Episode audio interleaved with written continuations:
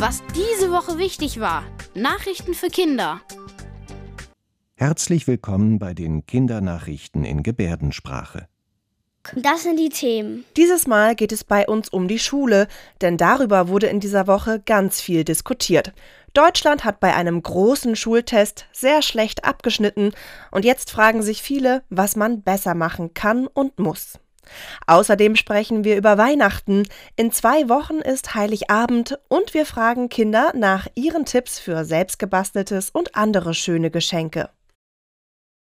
Im PISA-Test werden verschiedene Fächer geprüft und da hat Deutschland sehr schlecht abgeschnitten. Na, das klingt erstmal nach einer ziemlichen Klatsche für das deutsche Schulsystem. Die sogenannte PISA-Studie gibt es schon seit dem Jahr 2000 und wird alle drei Jahre in vielen Ländern auf der Welt durchgeführt. So will man feststellen, wie gut 15 Jahre alte Schülerinnen und Schüler bestimmte Aufgaben lösen können und in welchen Ländern die Schulen besonders gut oder eben schlecht sind. Der Test dauert ungefähr zwei Stunden. Die Fragen drehen sich um Mathe, Lesen und Naturwissenschaften. Und jetzt haben die deutschen Schülerinnen und Schüler so schlecht abgeschnitten wie noch nie. Von 80 Ländern, die mitmachen, liegt Deutschland gerade mal auf Platz 25. Natürlich fragen sich jetzt viele, woran das eigentlich liegt. Also einer der Gründe liegt daran, dass Corona war, dass es natürlich viel Homeschooling war und sie nicht alle zusammen lernen konnten und mit den Lehrern lernen konnten. Und vielleicht liegt es auch daran, dass sie zu Hause dann auch weniger machen als in der Schule. Also es war auch doof, weil meine Eltern erklären das auch irgendwie immer ein bisschen anders als meine Lehrerin. Und dann lernt man das plötzlich irgendwie anders. Ich glaube, während des Homeschooling haben auch viele einfach gar nicht gelernt weil ihre Eltern zum Beispiel nicht zu Hause waren. Vielleicht haben deren Eltern gesagt, sie sollen lernen, saßen dann aber nur vom Computer oder haben einfach gar nichts gemacht. Allerdings sagen die Leute, die die Tests gemacht haben, dass es in anderen Ländern, in denen die Schulen auch lange zu waren, nicht so viele Probleme mit dem Lernen gibt.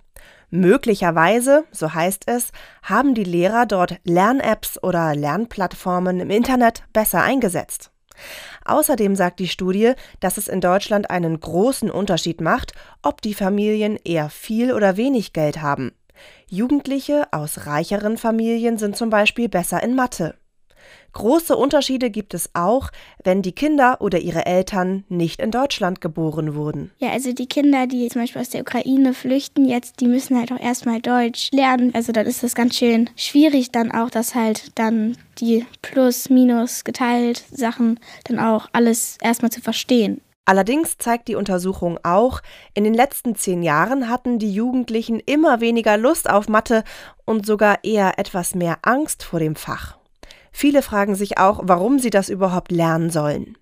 Können Schule und Lernen mehr Spaß machen und wenn ja, wie? Mir macht Spaß, wenn wir auch mal Spiele spielen dürfen in irgendwelchen Fächern. Ähm, wenn wir dann zusammen als Gruppe arbeiten können, macht das viel mehr Spaß. Ich kann richtig gut in der Schule lernen, weil bei uns sind die Lehrer ziemlich nett. Die erklären uns auch was, wenn wir das halt nicht verstanden haben. Dass man sagt, wir arbeiten wieder ein bisschen mehr auf Papier und mit Stift, damit man auch nicht die ganze Zeit aufs Tablet starrt. Alle müssten halt ein bisschen leiser sein, dass sich alle besser konzentrieren können und mehr lernen können, weil bei uns in der Klasse ist man manchmal so, da laufen die Jungs manchmal so durch die Klassen und brüllen rum. Ich finde auch Schule halt nicht so cool, aber ich sag mir einfach Augen zu und durch und dann habe ich halt um eins halt dann frei und so.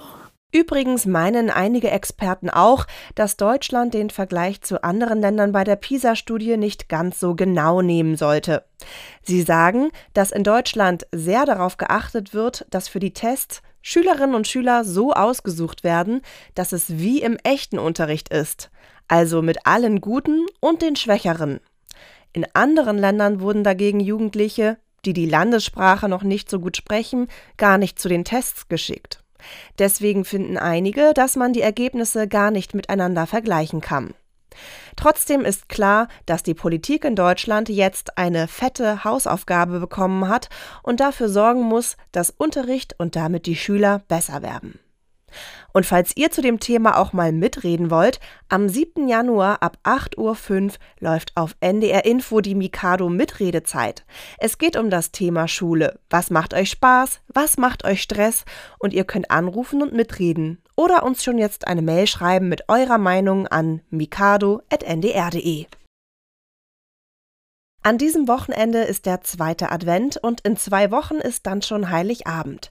Daher wollten wir von den Kindern aus Hamburg unbedingt noch ihre Tipps für selbstgebasteltes und andere schöne Geschenke haben. Also ich habe meinem Bruder einen Traumfänger gebastelt und der war, also ich fand, der war richtig schön und mein Bruder hat sich sehr gefreut und das hat mich dann auch wirklich gefreut, dass er sich gefreut hat. Dann backe ich halt Kekse und so und dann verschenke ich die male ich Bilder oder schreibe Gutscheine und falte die dann so zusammen, zum Beispiel zu so einem Herz oder zu einem Tannenbaum.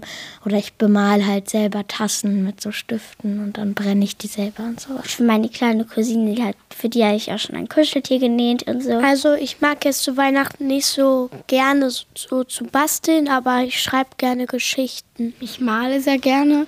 Ja, deswegen hängt bei uns, also bei meinen Eltern und sowohl auch bei Oma und Opa, alles schon voll mit vielen Bildern. Das waren die Kindernachrichten in Gebärdensprache. Bis zum nächsten Mal.